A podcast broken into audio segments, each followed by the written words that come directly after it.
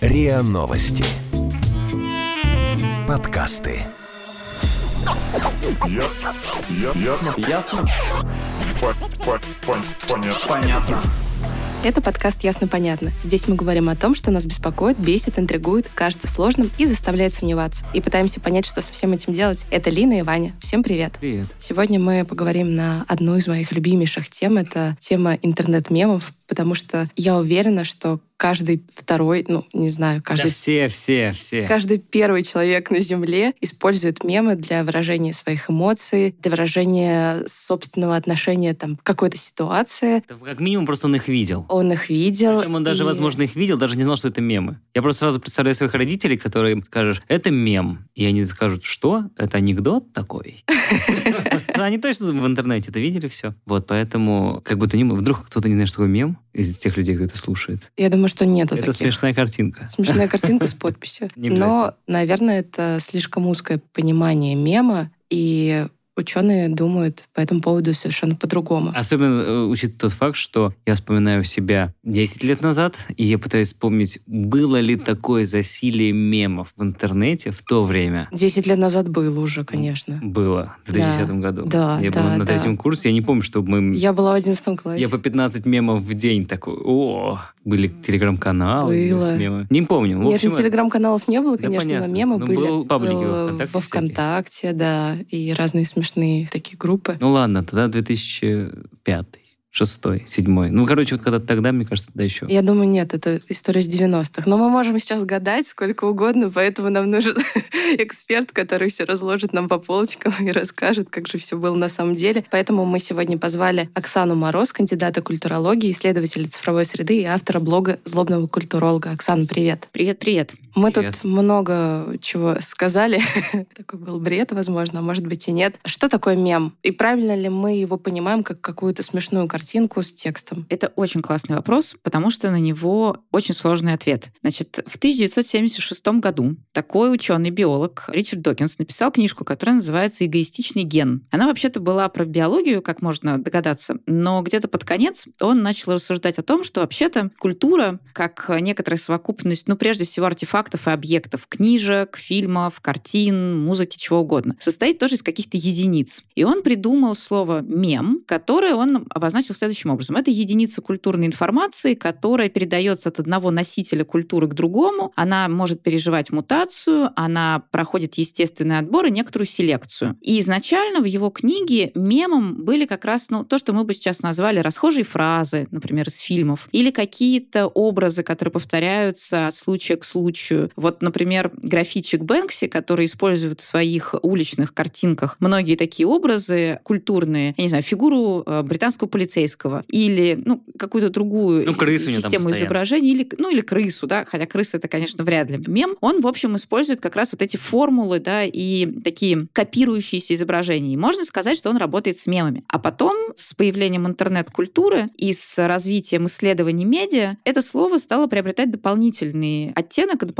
смысл, потому что стало понятно, что онлайн люди постоянно транслируют друг другу какие-то смешные действительно изображения, появляются какие-то, я не знаю, движущиеся картинки, которые распространяются очень свободно и которые что-то людям говорят. Появляются смешные а, музыкальные фрагменты, какие-то скриншоты из сериалов или еще откуда-то начинают тоже циркулировать. И это стало называться интернет-мем. Но в действительности проблема с этим словом в том, что, во-первых, его придумал биолог, то есть человек из естественно-научного знания, который в общем и целом не обладает компетенциями для того, чтобы говорить о культуре. То есть для него, на самом деле, культура устроена примерно так же, как и весь окружающий мир, что, конечно же, не очень правдиво, потому что культуру создают люди, и она искусственна по определению, и ее искусственные элементы не могут быть похожи на природные элементы. То есть мем не может быть похож на ген. А во-вторых, потому что последующие поколения ученых, ну, в том числе там Дуглас Рашков и другие исследователи, они довложили в это слово какие-то дополнительные смыслы, сделав его таким ярлыком ярлыком. То есть нам всем кажется, на самом деле, что когда мы обмениваемся какими-то смешными картинками, гифками, еще чем-то, это всем понятный мем. На самом деле далеко не всегда ясно, как изучать эту культуру, насколько вообще вот этот интернет-фольклор можно называть интернет-мемами, зачем люди этим обмениваются, что они от этого получают, и насколько вообще эта штука открытая для исследования хоть ну, какому-то направлению дисциплинарному. Потому что по факту получается, что если вы хотите изучить мем как некоторый элемент культуры, вам нужно брать вместе антропологов, социологов, культурологов, историков, лингвистов. Ну, в общем, по большому счету, собирать огромную междисциплинарную команду. И им будет в первую очередь очень сложно, потому что им нужно будет договориться о том, что такое мем, и они не договорятся. Угу. У всех будет разное понимание. Но а если мы, опять же, возвращаемся к биологической стороне, все равно же у мема есть свой цикл. Он также рождается, умирает, как биологическое существо, эволюционирует. Ну и да, и нет. Все-таки с позиции анализа биологического агента, да, то есть генетической информации или еще чего-то, там есть свои законы. Можно их непрофессионально назвать законами природы. А человек последние несколько десятилетий постарался вторгнуться каким-то образом в существование генетической информации, там пытаются производить разные манипуляции, которые позволят там, клонировать кого-нибудь или которые позволят изменить генетическую информацию для того, чтобы защитить людей от болезней. Но пока это воспринимается как эксцесс и рассматривается как этически не всегда стопроцентно позитивная история и вообще кажется такой игрой в Бога. Да, человек влезает в природу и пытается ее подмять и какие-то свои законы внести. А мемы распространяются и живут ровно потому, что люди решают, что какая-то штука смешная, и ее можно транслировать, она всем нравится. Или что какой-то мемчик, он позволяет распознать своих. Вот ты понял, что он значит, значит, ты свой. Ты не понял, ну, значит, ты пыльная вчерашка, до свидания. Да, да ты это классная бумер, опция. Да, ты такой бумер, что с тобой, или зумер, наоборот, что с тобой вообще не о чем разговаривать. И все процессы селекции мемов, все процессы эволюции мемов, вот как, например, с мемом «Вставай, Наташа, мы все уронили», это то, что делают люди, исходя из тех интересов, которые у них есть. Это не природный механизм, это культурные механизмы. А всегда ли мем связан с юмором? Ну, не всегда.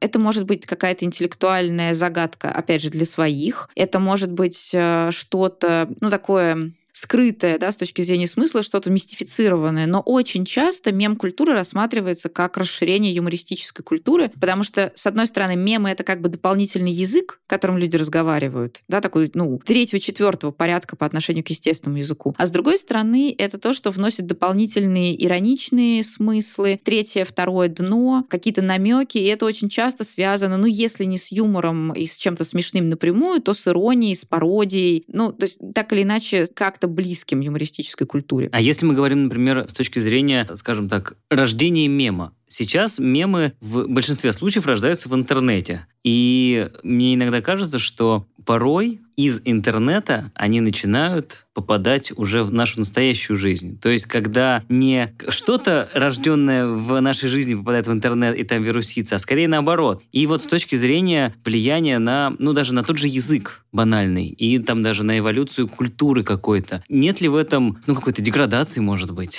Ой, нет, но я вообще считаю, что э, все, что связано с интернет-культурой, это не деградация, а это странные, нелинейные процессы развития культуры, ее умножения, где, ну, в свою очередь, происходит что-то типа селекции и отбора. В зависимости от того, как мы используем разные интернет-сервисы, можно очень многое про нас сказать. И, ну, это может быть и плохое, и хорошее, но не обязательно же считать, что люди деграданты, если они используют интернет прежде всего для обмена фотографий котиками, а не для, например, не знаю, того, чтобы перекидывать друг другу ссылки на какие-нибудь очень умные книжки. Ну, просто люди используют интернет в том числе как пространство для отдыха и рекреации. Там не все хотят быть вот такими умниками. Очевидно, что сейчас действительно есть процесс как бы экстракции из интернет-пространства в офлайн мир каких-то вещей, и это на самом деле связано с тем, что огромное количество людей есть онлайн, их с каждым годом, с каждым месяцем становится все больше и больше, и даже по там недавним опросам, которые проводились, становится понятно, что среди русскоязычных аудиторий, будем так говорить, публик, увеличивается пространство и количество людей, которые в качестве своего первичного источника информации воспринимают прежде всего интернет. Ну, в разных вариациях это смогут быть соцсети, это могут быть там интернет-издание, но это, например, уже не телевизор в 100% случаев, первый источник информации, там почти пополам делится процентаж людей. И это означает, что очень большое количество людей разных поколений, разных опытов, разных профессиональных навыков живут онлайн. То есть мы существуем в смешанной реальности, онлайн и офлайн. И, конечно, какие-то вещи, которые мы увидели онлайн, они начинают так или иначе воспроизводиться офлайн. Другое дело, что если это интернет-мем как медиа-объект, в котором есть визуалка и аудиальный какой-то контекст, ну, то есть картинка, звук, еще что-то, то это не так просто перенести в офлайн мир. Одно дело какая-нибудь э, фраза там из советского фильма, которая могла ходить как мем и которую более или менее значительное количество людей распознает. Каждый, значит, каждый 31 декабря мы с друзьями идем в баню, да, ну, большинство людей эту фразу знают. А другое дело, когда это какая-нибудь смешная мелодия или смешная картинка, как ты ее, в общем, перенесешь в офлайн мир без того, чтобы показать на экране своего телефона, вот я про что говорю.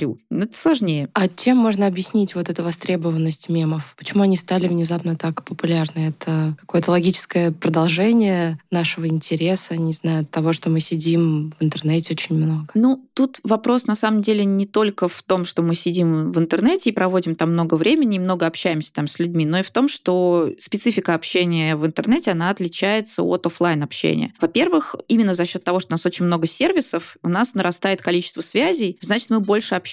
При этом, на самом деле, человеку очень сложно удержать общение с большим количеством людей. Ну, в смысле, есть ограниченный набор да, контактов, которые ты можешь хорошо удерживать. И возникает парадокс. Общаться нужно много, общаться нужно много с кем, но это тяжело. Поэтому один из способов сделать это общение более комфортным и безопасным для себя — это всякие стикеры, гифки и мемы тоже. То есть ты можешь не писать какое-то сообщение, а ты можешь ответить так эмоционально, аффективно, имея в виду, что тебя могут, в общем, понять. Какое-то время назад, несколько лет назад, кто-то из журналистов, сейчас не буду врать, какого издания, но это был такой лайфстайл интернет-издание, провел эксперимент. Он в течение дня общался со всеми своими людьми, только, ну, с всеми контактами, только стикерами. Договаривался о встречах, заказывал там, не знаю, шторы на съемочную площадку, еще что-то. И, в общем, все его поняли. То есть очевидно, что мы можем здесь сказать, что ну вот это, значит, креативный класс в больших кавычках. Это люди, которые привыкли к самым нетривиальным способам общения. Но в целом для тех, кто онлайн действительно много взаимодействует, это нормально. Да? Общаться не только с помощью того, что мы называем вербальной письменной культуры. А второе, что мне кажется очень важно, это то, что вообще-то ранний интернет, ну и до сих пор, он развивается за счет определенных инструментов. Это форумы, это имиджборды, это какие-то точки сборки сообществ. И там есть свои правила игры, и там есть э, свой язык и свои какие-то визуальные привычки. И мы понимаем, что там есть условно двач, и там есть своя традиция, которая породила очень много мемов. В свое время был значит, портал удав.ком, который породил язык подонков, ушедший далеко от непосредственно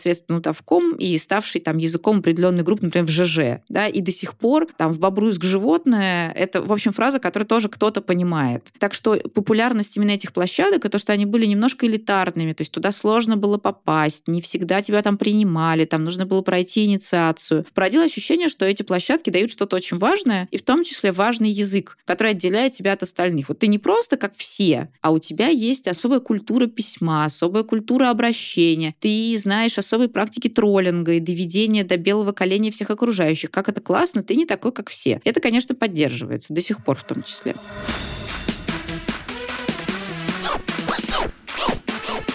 Ясно? Понятно. Ну вот мы говорим, например, про какие-то, скажем так, мемы, ну, не знаю, 15-летней давности, 10-летней давности даже. И если, например, взглянуть сейчас на ту же мемипедию, там многие мемы, они, ну, они делают там подборки, например, там самые популярные мемы 20 года, или там самые популярные мемы месяца. И вот если посмотреть на мемы, например, 17 года даже, или 16 они, ладно, они не кажутся устаревшими, но они как будто бы перестают быть смешными такое ощущение. И вот даже сейчас э, я там представляю какие-то образные мемы, когда еще там на заре появления, скажем так, Ютуба, когда там были всякие ролики типа «Нет, спасибо, я не голодный» и всякого такого рода. Обзоры ну, есть, видео, да. И, ну вот, например, сейчас сказать вот эту фразу, я не думаю, что ее поймет много. Кто-то поймет, конечно, но большая часть людей все равно там, особенно если они не застали то время в интернете, они, скорее всего, не поймут. Соответственно, получается мем, как фрагмент такой культуры, это очень такая супер скоро текущее, не знаю, Быстро тухнет, короче. ну да, если мы говорим про это как про продолжение языка, то есть его по Мгм. факту, ну то есть он пришел, ушел. Да, это очень скоропортящийся продукт. И в этом, кстати, отличие мема, ну, как какого-то культурного артефакта, который зафиксирован в очень значимых для нас объектах. Например, в фильмах, которые все смотрят, или даже в сериалах, которые, ну, как, ну, не то чтобы через поколение, но хотя бы там в течение 10 лет помнят. И интернет-мемами, которые очень контекстуальны. Они всегда появляются как ответ на какие-то внешние обстоятельства. Они всегда связаны с какими-то текущими популярными либо шутками, либо картинками, либо словечками. И через очень непродолжительное количество времени они абсолютно не работают. Более того, они в моменте не работают для сообществ, которые ничего ну, рядом даже ну, не видят похожего, да, или не понимают этот юмор, или не знают, о чем идет речь, и выброшены из контекста. В этом смысле изучать мемы это дико интересно, но надо понимать, что они, правда, очень сиюминутные. И они не дадут никакой информации о том, как устроена не то, что даже культура вообще, а как устроена интернет-культура, как устроена там даже комьюнити одной соцсети. Интернет-мем даст информацию о том, как устроено очень небольшое ну, пространство, очень небольшого количества людей. Даже если их количественно много, это люди с очень определенными привычками, с э, определенной практикой потребления медиа, ну и их тяжело вычленить. Как говорится, вжух и мем смешным. А вообще в России самые первые мемы это какие? Как развивалась культура мемов в России? Ну, я бы сказала, что она в большей степени была заимствованной, и в этом смысле даже «Привет, медведь» — это такая история не вполне оригинальная. Я бы сказала, что сейчас у нас есть э, свои, ну, если не свои площадки, то свои пространства. Ну, Лурк тот же самый, Двач, да, где есть отдельные локации, Лепра, которая до сих пор как-то функционирует. Ну вот, мне кажется, что с точки зрения, скажем, легитимации мем-культуры, то есть, проговоря человеческим языком, признание того, что производство мемов — это какая-то культурная практика, это не просто озорство. Вот, собственно, язык подонков был чуть ли не первым системным решением. При этом интересно, что у нас возник, опять же, парадокс. Язык подонков был очень распространен. На нем реально люди говорили, то есть не просто писали, а говорили. И он был настолько распространен, что его изучали лингвисты. Ну, в частности, там Максим Анисимович Крангаус, вообще доктор наук, посвятил этому довольно большое количество времени. Так вот, Крангаузу приходилось доказывать, что вообще-то это культурное явление, что это не просто какие-то дураки собрались, которые языка не знают, коверкают его, они такие дисфункционально функционально неграмотные люди, что не в состоянии значит, два слова сложить без ошибок, а что это сообщество с правилами, что вообще-то они по определенным принципам коверкуют слова. И, в общем, до сих пор существуют люди, которые абсолютно уверены, что это хулиганство, что русский язык э, недостоин такого хамского обращения. И то же самое касается, ну, в том числе визуальной культуры, потому что у многих вызывают вопросы, а почему вообще вот то, что вы берете какую-то картинку или рисуете картинку в Paint и пишете что-то там, да, мало понятно, это творческий акт. Хотя понятно, что на самом деле Ну, мемы, а, потрудился в том числе в ряде случаев становятся не просто культурной практикой, на них зарабатывают. Да, мы знаем некоторое количество сообществ, которые зарабатывают и ведут коммуникационные стратегии, делают рекламные кампании с использованием технологий производства мемов. И это часть рынка уже. Но все равно в таком, я бы сказала, общественном сознании это все еще какие-то игры где-то там в непонятных соцсетях, не очевидно кому нужные. А у нас есть какой-то э, культурный код русского мема? Сложный вопрос. Ну, я бы сказала, что русские или русскоязычные мемы, они в последнее время становятся более политизированными, потому что они откликаются на политическую повестку, это очевидно. При этом они в гораздо меньшей степени такие, знаете, инклюзивные, аккуратные, они обидные. Но это в том числе связано с тем, что культура юмора, она всячески категорически отказывается быть бережной. Это принцип, но это свойство. И поэтому они, эти мемы, могут проходиться по любым особенностям человека, по любым а, идентичностям. Это только приветствуется. Чем больнее, тем лучше. Мне еще кажется, что это связано с тем, что мем-культура в России в том числе очень тесно связана с культурой троллинга. А тролли — это люди, которые точно совершенно не про бережность и не про то, чтобы поберечь своего собеседника, а наоборот, чтобы поковырять, достать и получить от этого удовольствие. Ну, то есть, как будто бы российские мемы одни из самых жестоких в мире. Ну да, но вообще на самом деле последние исследования, которые проводятся в течение, ну, на самом деле, большого количества лет разными самыми институциями и какими-то там цифровыми гигантами типа Microsoft и какими-то условно независимыми консалтинговыми аналитическими компаниями говорят, что Рунет — это очень такое агрессивное пространство. То есть э, русскоязычные сегменты больших социальных сетей очень агрессивные. Свои соцсети в достаточной степени агрессивные. И, с одной стороны, здесь можно как бы закатить глаза и сказать, что, господи, ну вот опять мы, значит, хуже всех. Агрессоры. А, Да. Но на самом деле это скорее следствие того, как устроена коммуникативная среда. Ну, то есть, если люди живут в ситуации, где торжествует принцип силы, где когда ты 10 раз извиняешься, это, в общем, выглядит как проявление слабости, то понятно, что это воспроизводится онлайн, потому что онлайн интенсивнее становятся то, те привычки, которые мы, в общем, привыкли, которые мы обычно показываем офлайн. Ну и плюс интернет-коммуникация все-таки, она быстрая. Ну то есть просто давайте вспомним, когда последний раз мы писали какой-нибудь пост или комментарий, в котором мы пытались действительно объяснить, почему мы вот встаем на ту или иную позицию, старались учесть все точки зрения, постарались быть аккуратными в своих там высказываниях, выбирали формулировки. Ну, мало кто так делает на самом деле. В основном все используют какие-нибудь хлесткие выражения, быстро что-нибудь пишут, не обращая внимания там на опечатки и стилистику отправляют и потирают ручки, значит, в ожидании того, что вот я всем сказал, что в интернете кто-то не прав, ура, сейчас, значит, да начнется холивар. Поэтому, в принципе, излишняя такая вежливость, она не приветствуется. Она никак не приветствуется аудиториями, и она точно не будет продаваться, ну, что с такой банальной финансовой точки зрения, что с какой-то культурной точки зрения в контексте мемов. А во всем остальном мире про что мемов больше всего? Ну, про на самом деле, обычно вокруг всяких привычек людских, в том числе того, как люди выглядят, как они себя ведут, что они говорят, но это в меньшей степени обидные вещи. Это скорее такие мемы, которые замечают что-то в человеке. Кстати, очень часто мемами пользуются активисты разных мастей, в том числе социальных движений, с помощью которых они подчеркивают, например, какую-нибудь несправедливость, которая творится вокруг. И как мы понимаем, если мемы начинают производить социальные активисты, ну, конечно, они могут быть сделаны в логике такого нападения на всех, кто не согласен, но они в большей степени в логике такой защиты. То есть объяснить, например, где нас обижают, где по отношению к нам поступают неправильно, где какие-нибудь стереотипные представления некорректны. И эти мемы не оказываются бережными, но они оказываются чуть более нейтральными. У нас как-то давно в гостях был эм, один стендапер, и вот мы, в общем, пришли к выводу, да, в принципе, он тоже об этом говорил, что человек, когда рассказывает стендап, или даже когда слушает стендап, для него это такой а, некоторый опыт психотерапии, когда он просмеивает какие-то свои, там, скажем, проблемы или загоны, или зажимы, не знаю, все что угодно. Вот с точки зрения мемов, просто возвращаясь к истории о том, что в России там злые мемы, да и вообще, в принципе, если говорить просто про мем и про осмеяние чего-то, можно ли говорить, что мем — это такая интернет-психотерапия как реакция на какие-то события. И второй вопрос сразу, что, например, взять, например, ту же Исландию, и, например, мемы из Исландии никто не поймет.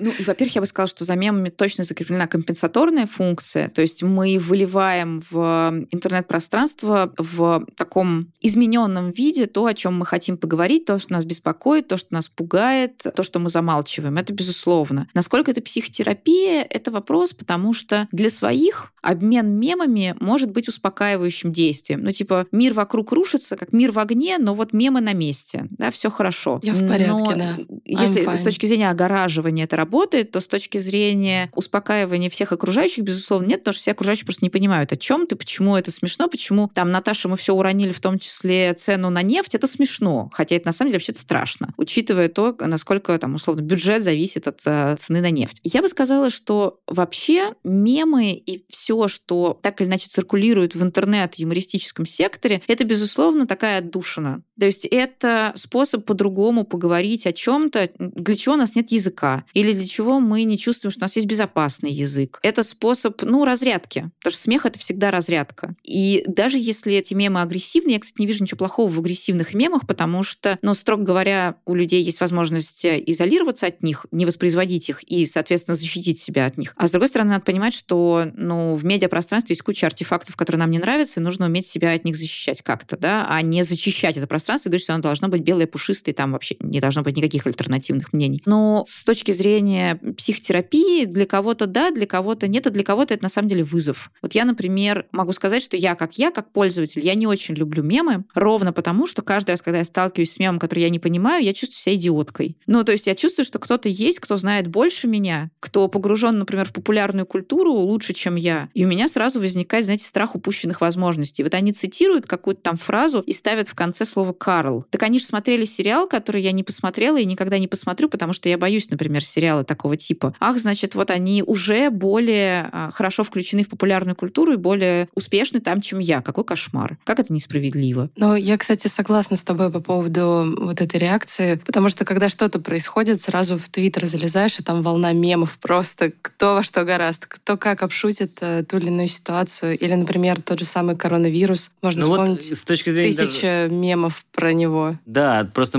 когда еще в 2020 году мы только ушли на удаленку, я помню, что мы обсуждали факт того, что самым популярным мемом весны было вот эти похороны, где танцевали с гробом, и там как будто бы, ну просто он реально, как мне кажется, он держался довольно, ну, дольше, чем все остальные мемы, вот на протяжении всей весны. И здесь как бы сразу такой, мне кажется, общетерапевтический мировой, наверное, это был процесс. То есть я не могу сказать, что он только в России был популярен. И я его видел в большинстве случаев, мне кажется, даже там и у своих иностранных, так сказать, знакомых. Но если мы говорим, например, с точки зрения новостей, то нормальна ли история сейчас, что мемы являются частично новостями поп-культуры. Потому что я, правда, каждый второй мем не понимаю, и мне приходится узнавать, о чем же нынче шутят. Ну, с одной стороны, поскольку мемы, мы говорили, да, что они скоропортящийся продукт, они же в том числе продукт повестки. То есть понятно, что если у вас весь мир гудит про, там, не знаю, коронавирус, смертность и все прочее, это уже в повестке, это уже каждый об этом думает, хотя бы минимально включенный в медийное пространство. И, конечно же, здорово и терапевтично как-то это обыграть, чтобы, ну, у этих мыслей был не только такой пессимистичный флер. А с точки зрения того, здорово ли, что мемы — это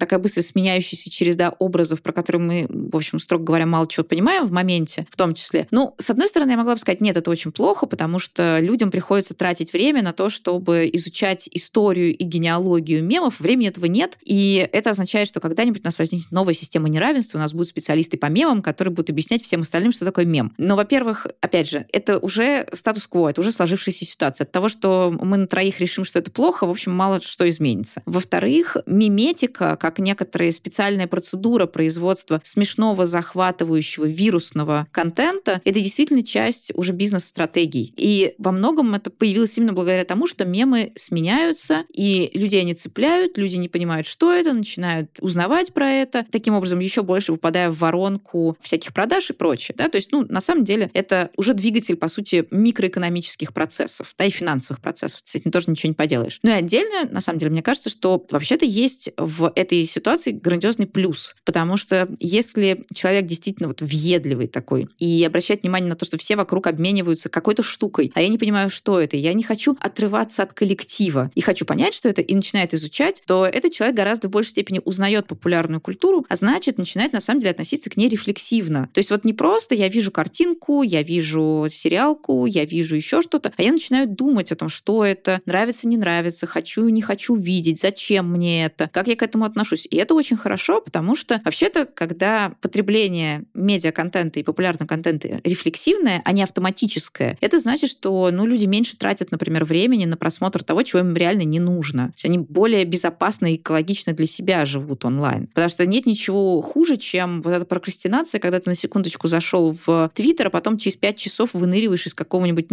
медиа-скандала на тебе вообще не нужного. Весь рабочий день прошел, куча дедлайнов, все опять же в огне. Зачем ты это сделал, непонятно, но было очень увлекательно. Что теперь делать с тем временем, которое было потрачено, тоже не очевидно. И, в общем, полная засада. Да? Вот если люди перестанут настолько автоматически тратить свое время и ресурсы на то, что им действительно не нужно и не интересно, а будут чуть более вдумчиво тратить свои ресурсы, это всегда полезно. Я помню, у меня был такой момент, что я пытался узнать, причем намного позже, чем это все появилось, про историю мема, там, где две женщины кричат на кота. А, который сидит да-да-да. Я до сих пор не знаю, что там произошло. Я, думаю, что это? Я, что-то не понимаю. Это какой-то, это, наверное, какой-то сериал, или, может быть, это какая-то реклама была. Что за бред? Почему женщины орут на кота. Да, а он же такой популярный. И, в общем, я так до сих пор и не узнал, на самом деле. А времени потратил много, на самом деле, если уж так говорить. Но я часто читала вот эти истории про маленьких детей, которые стали мемами, в кого они А, превратились. это же так классическое, типа, эти актеры через 20 лет. Да, да, да, да, да. Но это очень забавно видеть вот этих выросших героев мемов. Например, вот эта маленькая девочка с двумя зубами или маленькая девочка на Которая фоне горящего дом? здания. Да, она, она на самом деле не такая уж и милая, когда стала взрослой. Это, это круто, мне кажется. Блин, это смешно- смешной мем. Там еще подпись типа «Я увидела таракана в доме». По-моему, так это было. Нет, там была история про то, что это были какие-то учения, и один из пожарных сфотографировал свою дочь на фоне вот этих учений и выложил куда-то там э, в сеть сеть, и через год оказалось, что эту фотографию опубликовал какой-то журнал, и так она стала знаменитой. В общем, А много ли такая вообще, история. в принципе, скажем так, в истории, да даже, ладно, не интернета, а рунета, мемов, которые стали вирусными, ну, постольку поскольку, не специально? Ну, почти все. На самом деле, вот эта история про то, что была сделана какая-нибудь фотография, а потом ее опубликовала какой-нибудь медиа, это не самая частая история. Мемы, ну, вот такие классические интернет-мемы, про которые мы говорим, это чаще всего вирусная штука, которая распространяется не потому, что какое-то серьезное медиа с редакционной политикой решило, что эта картинка что-то там олицетворяет, а просто которая начинает вируситься, потому что есть какие-то сообщества, которые активно перекидывают это изображение, потом оно выпадает каких-нибудь там микро или мезо или макроинфлюенсерам, которые говорят, что это смешно, потом а, это начинает обсуждаться еще где-то, и в конечном итоге это все ну, горизонтально передается, да, через горизонтальную коммуникацию. В этом и прелесть мема как на самом деле такого уравнивающего инструмента. Ты не обязательно должен быть э, каким-то крутым а,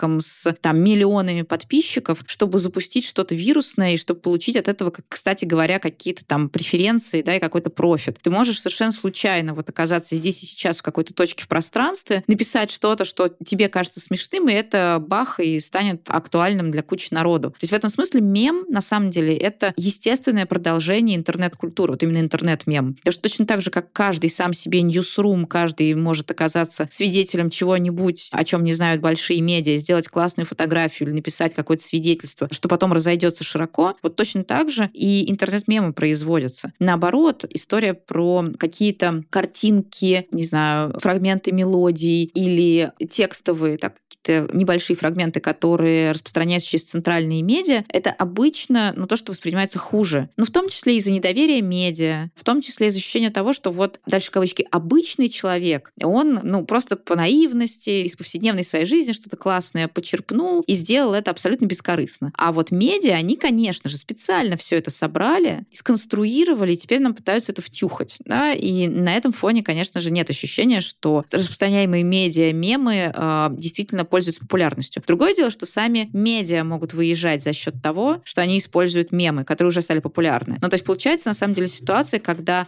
те инфраструктуры, которые раньше давали информацию и были центральным элементом информационной среды, сейчас отходят на второй план с точки зрения производства интернет-культуры и мемов в том числе.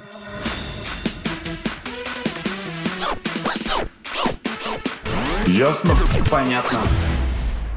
Ну, если вот мы говорим про мемы, которые созданы специально, образно, опять же, вот взять э, растущую популярность того же ТикТока. Там, мне кажется, каждое, ну, скажем так, второе видео, оно снято специально. Это вообще, в принципе, как бы соцсеть, где видосы сняты специально, и только иногда там что-то происходит интересное случайно. И взять там какие-нибудь мелодии, которые там ни с того ни с сего вирусятся. Это же тоже такая э, сейчас там у многих музыкантов некоторая гонка попасть в ТикТок, ты станешь популярным, все, у тебя вот этот вот 10-секундный кусочек твоего трека, все полюбят, знаешь, полюбят трек, полюбят тебя. Это же вот наоборот получается обратная история. То есть это спродюсированная, срежиссированная, продуманная такая акция, которая потом в виде дивидендов, э, там, миллионы, миллиарды лайкосов и так далее. То есть здесь э, как бы мы говорим про какую-то более уже, не знаю, историю такой проторенная колея для создания мема и вот этого всего. Да, но с ТикТоком, как, собственно, и с а, любыми интеграциями с блогерами, тут такая история. Безусловно, есть э, специально спродюсированные, курируемые вещи, когда ты договариваешься об интеграции, о нативочке со стороны блогера, и там, пожалуйста, может появиться тот контент, который ты хочешь. Но довольно часто бывают ситуации, когда э, люди действительно абсолютно спонтанно, по собственному желанию выбирают, ну, например, вот какие-нибудь композиции, каких-нибудь исполнителей, Таню Буланову, например,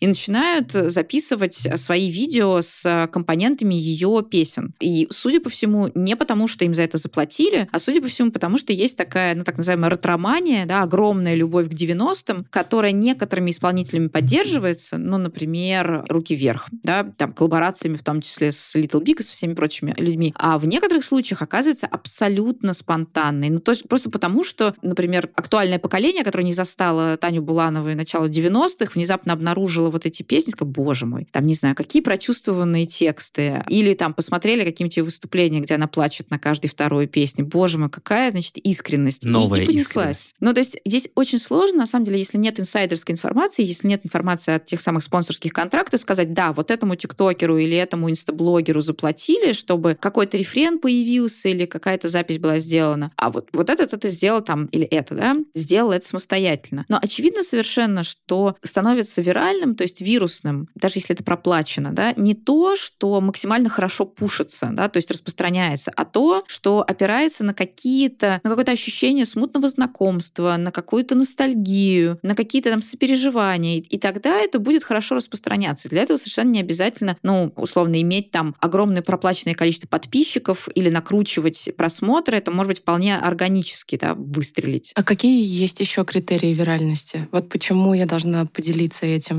еще? Ну, вообще никто никому ничего не должен, и это главное правило интернета, то есть сложно заставить человека что бы то ни было сделать, но медиа-объект, который мы называем интернет-мемом, это, значит, объект, который реплицируется и воспроизводится. И для того, чтобы его воспроизвести, то есть распространить, он должен отвечать ну, вашим каким-то этическим и эстетическим соображениям. То есть, например, вам в кайф этим поделиться, вам не кажется, что это что-то такое совершенно зашкварное и ужасное, вам нравится, ну, хотя бы по каким-то признакам, как это выглядит. Очень может быть, что а, интернет-мем — это, то есть чаще всего, это то, во что можно внедряться, то есть то, что можно изменять. И очень часто люди любят мемы ровно за то, что они, условно, получили его, как-то пересобрали и вкинули дальше, что есть какие-то возможности на него ответить или включиться там, опять же, там, через систему хэштегов в какое-то общее движение по перепридумыванию этого мема. И, соответственно, интернет-мем — это открытая система, которую можно редактировать. Это не авторская вещь, что очень важно. Как только мем становится авторским, все, он перестает быть мемом, он становится объектом культуры таким жестким. Это должно быть что-то локально интересное. Вам, вашему сообществу, хотя бы какому-то, в котором вы принадлежите, и тем, кому вы это показываете. Тогда вы этим поделитесь. Причем локальное сообщество это может быть там люди, говорящие на моем языке, а люди, находящиеся там, имеющие тот же профессиональный статус, например, работающие в той же области, люди моего возраста, люди с моими привычками, с моими там экономическими какими-то показателями, ну и, и так далее. То есть он должен быть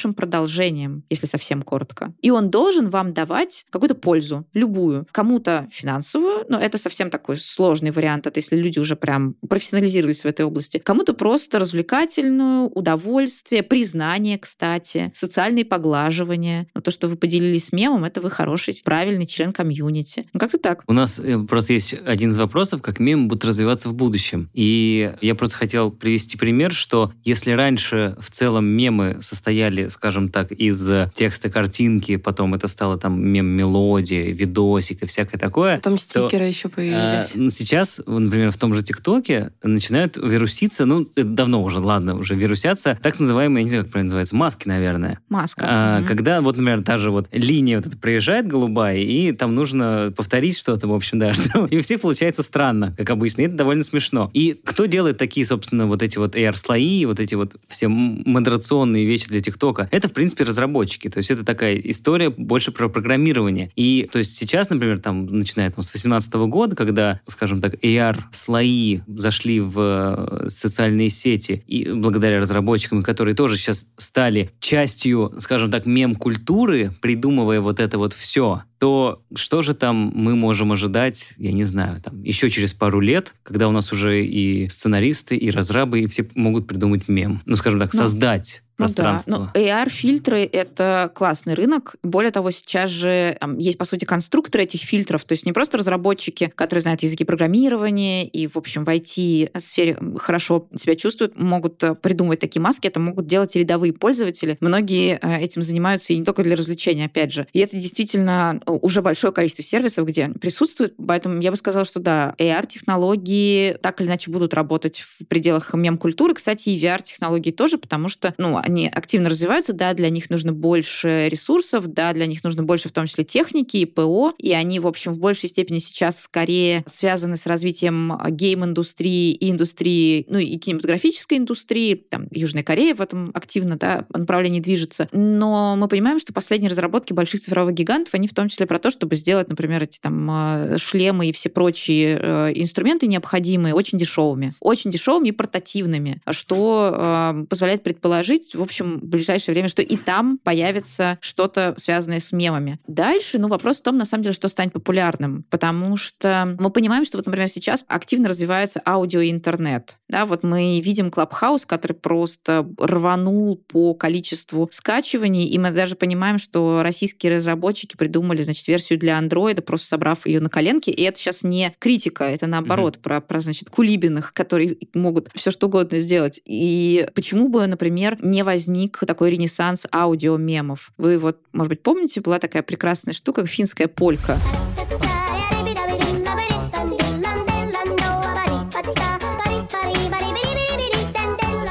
Которая абсолютно вирусная была и звучала из каждого утюга, да, да, да. и она была в виде гиф-видео с цитатой из какого-то японского аниме, она была как отдельный аудиофайл, раскопали откуда-то записи группы, которая это все исполняла. Ну, то есть это было в свое время очень популярно. Почему бы не возникнуть сейчас опять аудиомемом? Потому что, ну, это направление будет развиваться, очевидно, в ближайшее время довольно интенсивно, и туда будут вливаться довольно большие деньги. Надо посмотреть. Но вот пока из-за каких-то трендов, которые мы сейчас замечаем, есть один тренд на формирование все больше и больше того, что называется mixed reality, то есть связи между офлайн и онлайн миром за счет технологий дополненной реальности, за счет каких-то близких вещей. Виртуальная реальность это все. Здесь явно что-то будет появляться. И есть попытка реактуализации, обновления старых да, каких-то площадок аудио, видео, синхронных, асинхронных. Здесь тоже что-то будет. Все остальное пока ну, на уровне некоторых таких фантастических предположений. Все остальные какие-то специфические каналы, да, задействующие особые сенсорные системы. Но я думаю, что куда бы не пришло человечество с развитием интернета, там везде будут мемы, потому что везде нужен будет, нужна будет сигнальная система распознавания своего и чужого по принципу узнаешь ты или не узнаешь вот эти культурные смыслы, в которые я верю. К вопросу реактуализации. Я в субботу был в комнате в Клабхаусе, которая называлась «Слушаем вместе альбом Короля и Шута, как в старой сказке».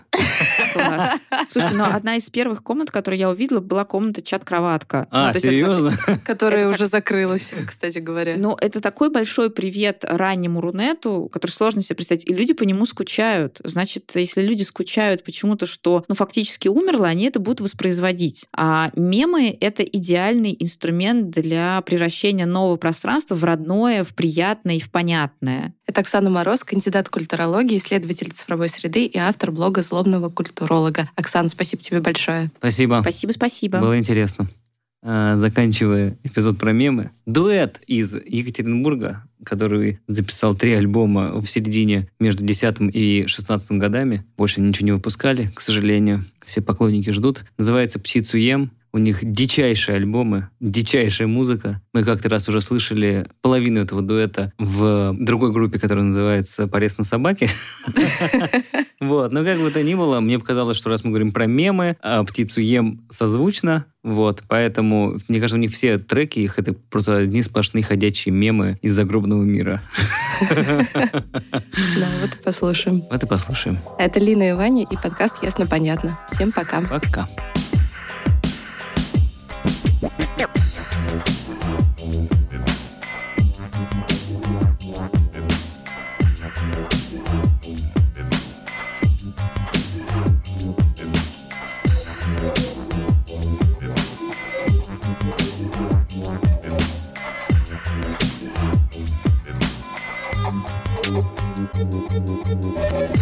Я Александр Дмитриевич, запишите у себя в тетрадках Курс ОПЖ у вас читали кратко Но мы с директором приняли решение Углубиться в темы, к коим я имею отношение Да, я не преподаватель в общем но с директором я дружен очень А когда лучший друг о чем-то просит вас То тут хоть кровь из глаз никак нельзя идти в отказ Итак, друзья, начнем. Наша задача выжить. Мы все в лесу, и надо максимум пользы выжить из всех и каждого. Поверьте, лишних нет в походе. И каждый школьник применение себе находит. К примеру, вы вот невысокий пухлячок. Как ваше имя? Я Алеша Ковальчук, а чё? А то, Алеша, что случись отряду заблудиться, ваш богатый жиром организм может пригодиться. Судите сами, маленькие ножки, сутулость плеч говорят о том, что вы раскиснете в первый же вечер. Перед вами встанет выбор, либо страдать другим мешая, либо вы порция еды большая. Действительно большая, посмотрите, хватит всем. Есть также компромиссный вариант, не убивать совсем. А частями резать, что избавит мясо от порчи. Алеша, вытирай глаза, а это кто там рожу корчит? Я Лебедев Сережа, это возмутительно. Вы душегуб похожи, лучше уходите. Ну, Сережа, подожди секунду, и тебе найдется дело. Эти неземные глазки, помнишь, Салтыкова пела? Вряд ли помнишь, но это не меняет сути. Мальчики возьмутся за тебя, и мы их не осудим. Когда придут негодность одноклассницы, дети все же. Вот тут Сережа нашим мальчикам поможет снять напряжение, прийти в себя после охоты. Хранительница очага, вот кто ты. Смотри, что пацаны из-за тебя не разодрались. Хорошо, ребята, с этим мы разобрались.